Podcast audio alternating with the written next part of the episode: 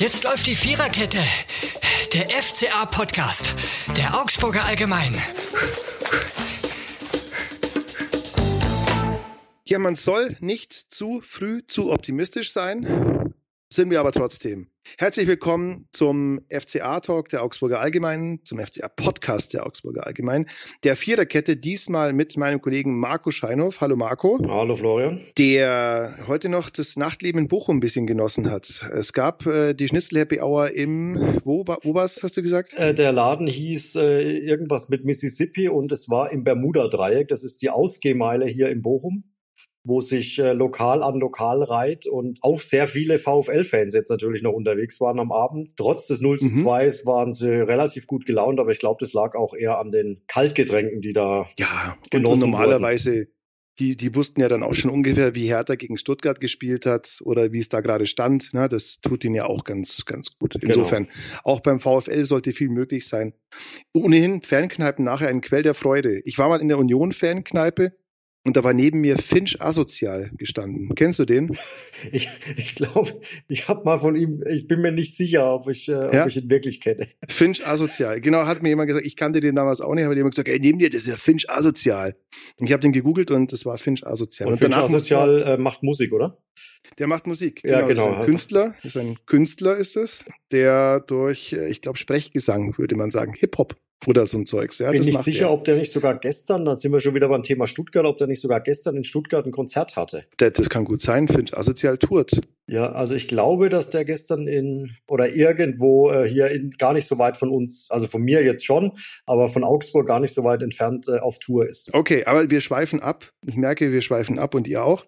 Wir sind aber nichtsdestotrotz gut gelaunt, gut gestimmt, nicht nur wegen des FCA-Siegs in Bochum, den Marco Scheinhoff live im Stadion mitverfolgt hat, sondern auch äh, wegen der allgemeinen Tabellensituation, Konstellation ich glaube, man kann sagen, das war's. Ja, also ich glaube jetzt auch, nachdem jetzt die Hertha ja auch noch Stuttgart mit 2-0 besiegt hat und sieben Punkte auf den Relegationsplatz, neun auf den direkten Abstiegsplatz.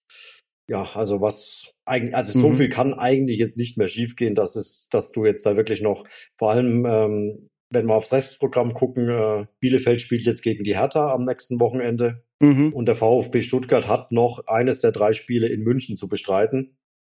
Also ich bin mir nicht sicher, ob man da drei Punkte einplanen sollte aus Stuttgarter Sicht und äh, von daher. Und die Rechnung ist ja in dem Moment, wo der VfB eines der letzten drei Spiele verliert, egal wie der FC Augsburg spielt, war es das eigentlich auch. Also da kann der FC Augsburg rein theoretisch alle drei Spiele, die jetzt noch kommen, hoch verlieren. Das ist dann wurscht bei noch sieben. Gut, Bielefeld könnte theoretisch ja auch noch alle drei gewinnen, aber theoretisch, ja. Warum genau. sollten sie das jetzt tun? Ich weiß nicht, wann der letzte Sieg den Bielefeldern gelang. Also warum sollen jetzt plötzlich drei in Folge gelingen? Also, mhm. also die haben fünf viel. insgesamt. Fünf ja. Siege insgesamt in der Saison, elf Unentschieden, auch sehr viele Unentschieden. Elf Unentschieden, 15 Niederlagen.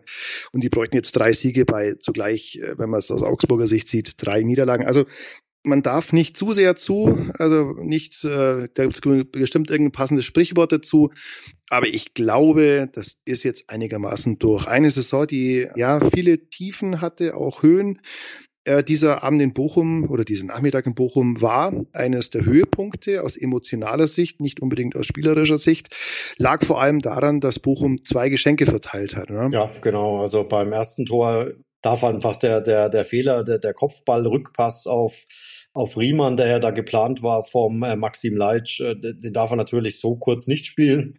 Das ist ihm, glaube ich, auch bewusst. Äh, André Hahn hat da natürlich ganz gut spekuliert, zumal ja auch äh, Markus Weinzel am Spiel äh, verkündet hat, dass das ja auch so gewollt war. Exakt dieser Spielzug äh, mit langer Ball Giekewitz, Verlängerung äh, Gregoritsch. Dann, nennen wir es Spielzug. Nennen wir, Spielzug. Nennen wir es Spielzug. also langer Ball vom Torwart auf den langen Typen, der da vorne ist, der legt mit Kopf weiter und dann haut er eine aufs Tor. Wir nennen es Spielzug. Am Reißbrett genau. ausgedacht und dann natürlich auch noch einkalkuliert, dass der Leitsch, äh, der hat ja schon gegen Freiburg so einen, so einen mhm. ähnlichen ähm, Lapsus drin gehabt. Also von daher glaube ich, das war natürlich so perfekt einstudiert von, von Weinzel genau. und Co. Und an der, an der äh, Pep Guardiola Volkshochschule einstudiert, dieser Spielzug. Aber muss man auch, jetzt mal ganz ironiefrei, muss man auch erzwingen, das stimmt schon. Man muss den, den Weg suchen, man muss äh, auch als André Hahn das erzwingen und man muss es auch, ja, man muss es auch verwerten. Also es gab auch schon Spieler, die haben das dann eben nicht im Tor untergebracht, ne? Genau. Muss man so auch sagen. Ganz so leicht war es ja dann auch nicht mit dem Heber. Riemann kam ja dann relativ zügig raus. Also war ja auch nicht ganz so viel Zeit mehr für, für Hahn, da eine Entscheidung zu treffen, aber hat er natürlich dann auch in der Summe sehr gut gemacht. Mhm. Ja, und zweites Geschenk war dann der Elfmeter, der ja so, so ein bisschen überraschend äh, im Stadion aufgenommen wurde. Ich würde sogar sagen, nicht nur überrascht, sondern ein bisschen entsetzt. Also es gab die Situation, äh, Angriff über FC Augsburg über die rechte Seite, Daniel Caligiuri ist im Strafraum, kommt zu Fall und dann dauert es ein bisschen, dann kommt der Pfiff zum Schiedsrichter, des Schiedsrichters für Elfmeter. Ich würde behaupten, von zehn Schiedsrichtern pfeifen den jetzt sechs. Ja, also der Kontakt war da tatsächlich. Also ich glaube, die erste Frage war, war der, war der Kontakt auch im Strafraum oder außerhalb? So wie ich es wahrgenommen habe, hatte Schiedsrichter Dankert im ersten Moment gedacht, der Kontakt war außerhalb, hat dann aber ein Zeichen, glaube ich, von seinem äh, Assistenten an der Seitenlinie bekommen der ihn darauf hingewiesen hat, dass es innerhalb war und dann kam eben der Fingerzeig zum, zum Elfmeterpunkt. Und ich glaube auch der, der Videoschiedsrichter, der sich ja mit Sicherheit angeguckt hat, kann in dem Fall auch nicht eingreifen, weil es gab eine Berührung. Also es war jetzt nicht so mhm. wie, wie mit Florian Niederlechner im Heimspiel gegen Mainz, wo ja wirklich jeder danach auch zugeben musste, das war nie und nimmer ein Elfmeter. Der war oder, so wie an, oder wie an diesem Wochenende Bayern gegen Dortmund, als Pavard ja. äh, die, die, die Sense auspackt und im 16er eindeutig, äh, wer war es, ich weiß gar nicht mehr, ich glaube Reus, oder? Umhaut. Also ja. auch klare Elfmeter, genau. Es war einfach keine eindeutige Fehlentscheidung. Genau. Und in genau. solchen Momenten hat der Schiedsrichter auf dem Platz den Hut auf und der sagt dann, war Elfmeter und man kann ihn geben. Allerdings, ja, wie gesagt, ich bleibe dabei, es gibt Schiedsrichter, die geben den nicht und zwar nicht nur einen, sondern mehrere.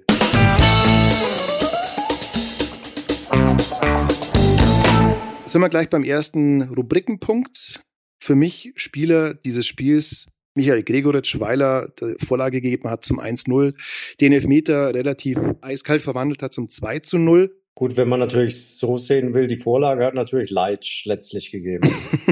das stimmt also auch. Also eigentlich müsste stimmt. man den dann auch noch in die. Aber nein, Michael Gregoritsch, glaube ich, hat wirklich auch wieder ein sehr ordentliches Spiel gemacht. Also der ist wirklich in einer richtig guten Form momentan. Er hat es auch nicht leicht momentan, muss man auch sagen. Diese vielen hohen Bälle und er kommt ja gar nicht so richtig ins Spiel. Er kann ja eigentlich nur hohe Bälle versuchen, irgendwie entweder festzumachen oder weiterzugeben. Und so einfach ist es für einen Stürmer auch nicht. Und den Elfmeter, den verwandelt er natürlich wirklich sehr, sehr sicher und eiskalt. Und wobei ich mir sogar, also mein Spieler des Spiels wäre in dem Fall sogar Reese Oxford gewesen. Mal einer eher aus der anderen Seite des Spielfeldes, weil einfach die Abwehr diesmal, glaube ich, das Bunkstück war, was der FCA an dem ja. Tag hatte. Die haben so gut wie gar nichts zugelassen. Auch Gikiewicz hat einen richtig guten Job diesmal gemacht, viele Flanken abgefangen. Zweite Halbzeit Freistoß von Löwen, der aus 30 Metern ganz gut aufs Tor kam, hat er mhm. gut abgewehrt. Also ich glaube so insgesamt der, der Defensivblock jetzt, ähm, der war diesmal einfach entscheidend, dass du dieses Spiel mhm. äh, gewonnen hast. Deswegen Reese Oxford aus meiner Sicht wirklich ein bärenstarkes Spiel, egal ob am Boden, in der Luft oder auch im Spielaufbau. Er hat mal versucht, nicht nur lange Bälle zu spielen, sondern der hat auch mal versucht, einen kurzen, schönen Ball, hat mal äh, Alleingänge versucht, die ja, wo, wo man manchmal auf der Tribüne dann denkt, mein Gott, äh, wenn er den jetzt verliert, dann wird's aber ganz eng. Mhm. Aber ging alles gut. Es gab ja mal die Situation, wo er so kurz nach der Mittellinie verloren hat im Vorwärtsgang. Wo man dachte, wenn hier mal Bochum schnell spielen würde, es fehlt ja jetzt eine in der Abwehrkette, ja. äh, dann könnte es auch wieder knifflig werden. Aber da hat man auch gesehen, Bochum, deren Mittel sind halt aus Glück für den FCA äh, einfach auch sehr begrenzt. Ne? Ja, also und heute noch begrenzter gewesen als als in der, mhm. also in der bisherigen Saison haben sie es ja wirklich gut gemacht, aber heute, wie schon vor einer Woche in Freiburg, als sie ja 0-3 verloren haben, die Bochumer, da waren sie ja auch nicht wirklich in guter Form und ich würde sagen, da war jetzt das aus Bochumer Sicht heute nicht unbedingt ein Schritt nach vorne. Ja. Man kann noch einen dritten Spieler ins Feld führen für das Spieler des Spiels, finde ich, Niklas Dorsch der tatsächlich einen guten Job gemacht hat. Im Mittelfeld sehr viele Bälle abgefangen. Es gab ja viele Fehlpässe von Bochum vor dem Spiel, wurde bekannt oder wurde darauf hingewiesen nochmal, dass es die Mannschaft mit der schlechtesten Passquote, kam auf Bochum, spielt gegen die Mannschaft mit der zweitschwächsten Passquote, das ist der FCA.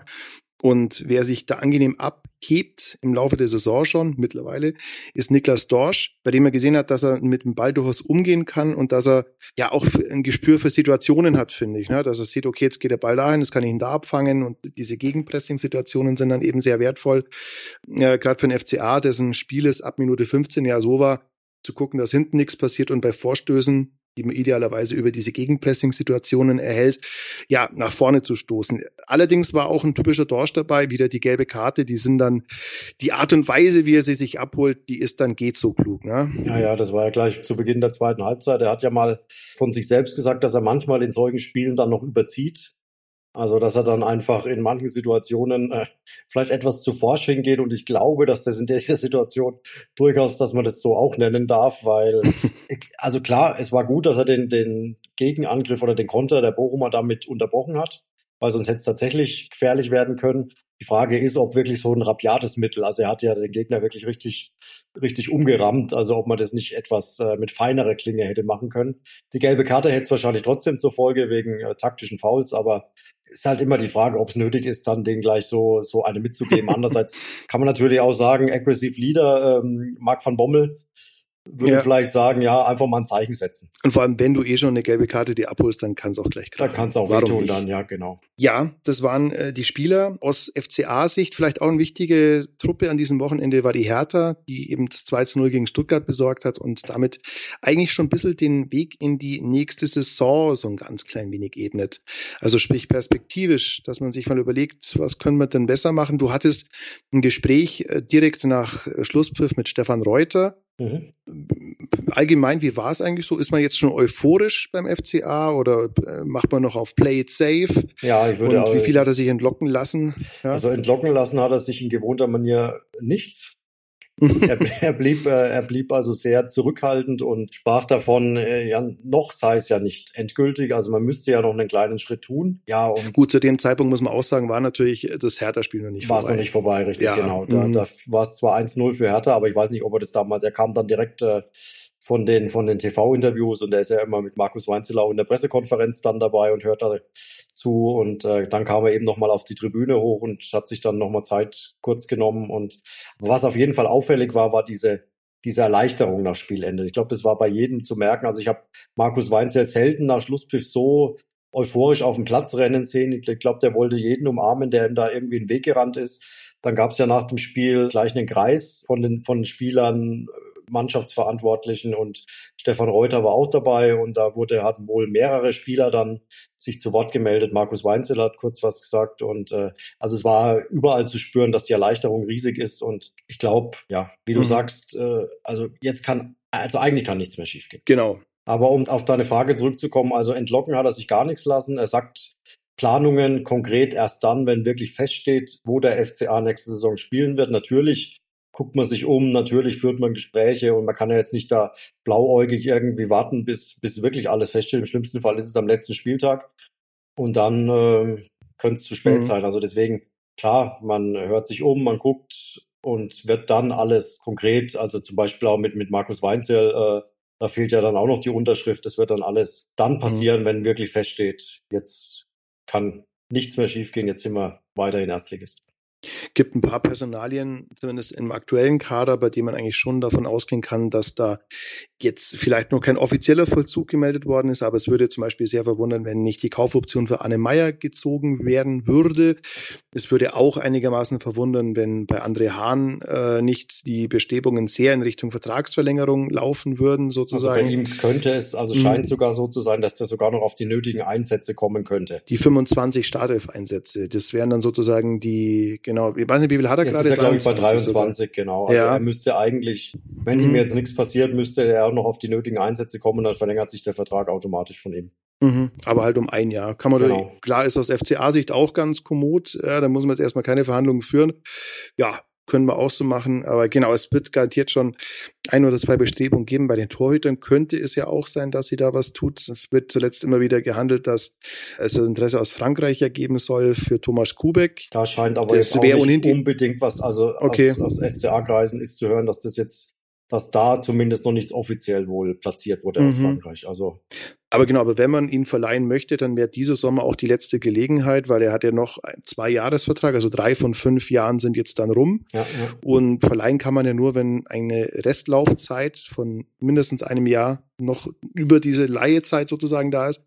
Heißt, man kann dann eigentlich nur noch in diesem Sommer ihn verleihen und hoffen, dass er dann mit Spielpraxis auf sich aufmerksam macht. Das wird wohl der Fall sein, ja, dass man, ähm, oder hoffentlich aus FCA-Sicht, dass man da jemanden findet, der sagt, Kubek finde ich gut, stell mir ins Tor. Bin gespannt, wer das macht. ähm, aber ja. Könnte eine etwas so längere Suche ergeben. aber, aber, immerhin, also ich hatte ja auch kürzlich mit äh, Christian Babuschak geredet, dem, dem Torwarttrainer des FCA, und der auf jeden Fall äh, eine deutliche Steigerung bei Thomas Kubek festgestellt hat. Also von seiner Anfangszeit, als er hier, also nicht Kubek, sondern Babuschak, als er hierher kam und mhm. zu jetzt, äh, also da sei also wirklich ein deutlicher Sprung bei ihm zu sehen und er traut ihm zu, auch Nummer eins mhm. in der Bundesliga mal werden oder wieder werden zu können. Das würde ich jetzt als Christian Babuschek auch sagen. Vor allem, wenn es mir keiner das Gegenteil beweisen kann, äh, weil der gute Mann seit zwei Jahren, seitdem Gikiewicz da ist, kein Spiel mehr gemacht hat. Ja.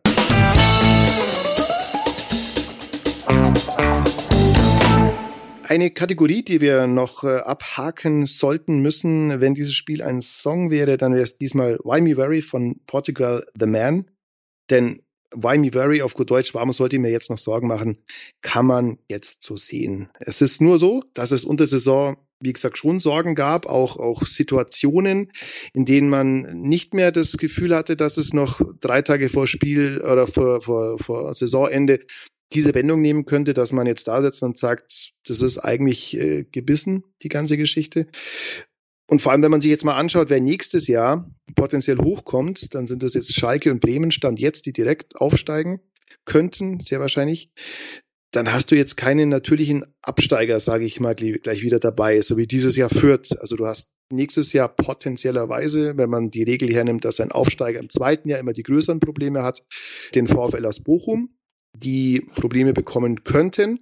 Aber wenn man jetzt mal rein die Gehaltstabelle oder die Etattabelle hernimmt, dann der FC Augsburg wo? Vermutlich auf Platz 17. Mhm. Also das, das wäre nur noch Bochum. Schlecht. Ja. Das wäre ja. dann, wenn man dann davon die Tabelle ableiten würde, dann wäre das nicht so gut. Ich meine, mhm. klar, Mainz äh, könnte in etwa in einer, in einer ähnlichen äh, Gehalts- oder in einer ähnlichen finanziellen Liga spielen, aber Union Berlin jetzt mit den Europa-Auftritten und weiß Gott, wie, wie weit die dieses Jahr noch kommen. Also vielleicht kommen die nächstes Jahr sogar in die Europa League oder, oder noch weiter, man weiß es ja nicht. Und gut, Mainz, wie gesagt, die dürften dann noch in, in dieser Region mitspielen, aber dann, wenn wir jetzt mal mhm. auf, die, auf die Mannschaften gucken, die momentan noch da unten mit dabei waren, die Hertha ist, glaube ich, fernab. Gut, Zumindest das, finanziell. Das, weiß man ja tatsächlich nicht. Ne? Ob die, die sind immer wieder in der Verlosung, dass die, wenn sie es schaffen sollten, wonach es jetzt ja aussieht, äh, dass die nochmal so eine äh, Saison hinlegen. Aber klar, normalerweise, wie du richtig sagst, haben die da eigentlich nichts verloren. Wolfsburg das, genauso wenig, ja. Mönchengladbach mhm. im Prinzip auch nicht und dann wird's schon, mhm. ja, dann. Genau.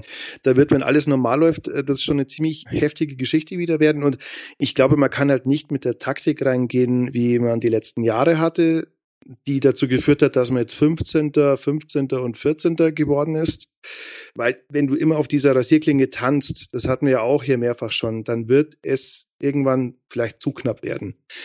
Und ich bin jetzt auch niemand, der erwartet, dass man jetzt um das europäische Geschäft mitspielen möchte. Aber ich könnte eigentlich, oder ich sehe in diesem Kader die Möglichkeit, dass man zumindest um Platz 11 oder 12 oder 13 mal, also so eine Saison, wie sie im Grunde der VfL Bochum jetzt gespielt hat oder Mainz, ja, dass man sagt, man hat mal kurze Ausreißer nach oben, im Grunde ist ja dieses Europacup-Ding, das sind ja auch die Fans.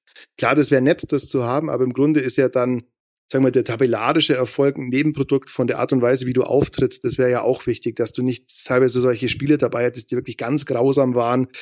Ähm, mal sei erinnert an das Hinspiel in Mainz, ähm, gibt noch ein paar andere Pleiten, Freiburg, das letzte Spiel im, im Dreisamstadion. Das waren ganz schlimme, Stuttgart, genau, waren relativ fiese Auftritte, das mit anzugucken.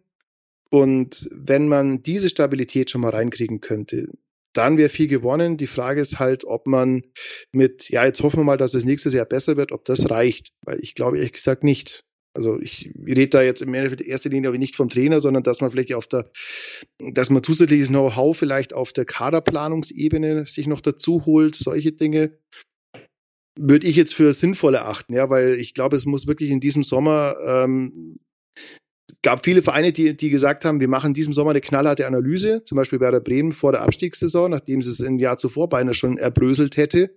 Und wir wissen alle, wie das ausgegangen ist. Die spielen jetzt gerade um den Aufstieg in die erste Liga mit, ja. Und das sollte man sich als, ja, als, als Mahnung, sagen wir mal, erinnerlich machen. Ja. Auf jeden Fall, ja. So, jetzt gibt's auf alle Fälle noch drei Spiele.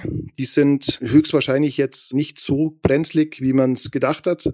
Gegen Köln noch, nächstes Wochenende zu Hause, dann ist in es Leipzig. auswärts in, in Leipzig, Leipzig, und, und dann zu Hause gegen Fürth, das letzte. Genau.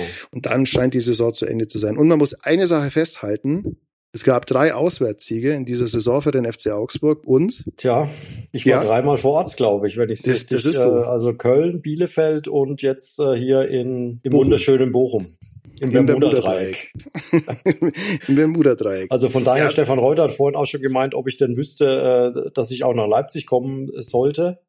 Da habe mhm. ich dann aber äh, abgewogen, habe gemeint, da schicken wir dann den Kollegen Johannes Graf lieber hin weil mhm. die Leipziger äh, Form scheint mir momentan zu gut, äh, dass ich meine Erfolgsserie ja. aufrechterhalten kann. Deswegen soll der lieber Kollege Graf äh, versuchen, man muss es ja auch, auch mal den Auswärtssieg zu holen, genau. Genau, man muss es auch nicht herausfordern. Wir haben nächstes Wochenende übrigens abermals einen Special Guest, der einen Kölner Bezug hat bei uns im Podcast zu Gast. Das sei schon mal äh, erinnert. Und da freue ich mich auch drauf. Du wirst da aller Voraussicht nach nicht dabei sein, Nein, weil du nicht gegen Köln. Nein, genau. Genau. Aber bist, wenn du Bock hättest, natürlich auch jederzeit. Aber genau, also heute in einer Woche gibt's dann äh, die Nachlese in äh, akustischer Form zum Köln-Spiel. Ich sag vielen Dank, Marco. Dir viel Spaß. Aber willst du nicht noch verraten, wer der Special Guest ist? Nö. Tatsächlich nicht. Nö. Nö. Dann tue ich es auch nicht. Ja, genau. Wir sagen nichts. Wir Gut. sagen nichts. Ja, dir noch viel Spaß, Marco, in Bochum. Dankeschön. Ich habe gehört, das Starlight Express ist ja auch gleich ums Eck, ne? Das Starlight Express ist direkt neben dem Stadion und ich kann hier von meinem Hotelzimmer aus schön die, ähm, die Flutlichtmasten der, des Stadions sehen und ähm, ja, es ist kurze Wege in so einem Stadion, was mitten in der Stadt steht, das hat natürlich auch seinen Charme. Das ist schon toll. Das, das ist wirklich toll. Also, dass man dann im Endeffekt hinlaufen kann, die Stadt dann vor Ort hat und nicht in so einem Industriemoloch irgendwo gefangen ist. Was halt einfach jetzt äh, the new way zu sein scheint, die Stadien zu bauen. Insofern schön, dass du an der Kastroper Straße dann einfach äh, langlaufen kannst. Ich glaube, da gibt's auch, was gab's noch? Die Justizvollzuganstalt ist nicht weit weg, habe ich gesehen. Richtig, genau. Die auch ist, gut. Äh, Justizzentrum, Justizzentrum. Justizzentrum sogar, ja. Also alles, was man ja. so braucht für einen schönen gelungenen Abend. Richtig, ja. genau. Ja. Okay, in diesem Sinne wünsche ich dir noch viel Spaß. Mach's gut. Danke. Jawohl. Und äh, genau, wir hören uns alle hoffentlich in einer Woche wieder. Vielen Dank fürs Zuhören und bis bald. Ciao. Ciao. Das war die Viererkette, der FCA-Podcast der Augsburger Allgemein.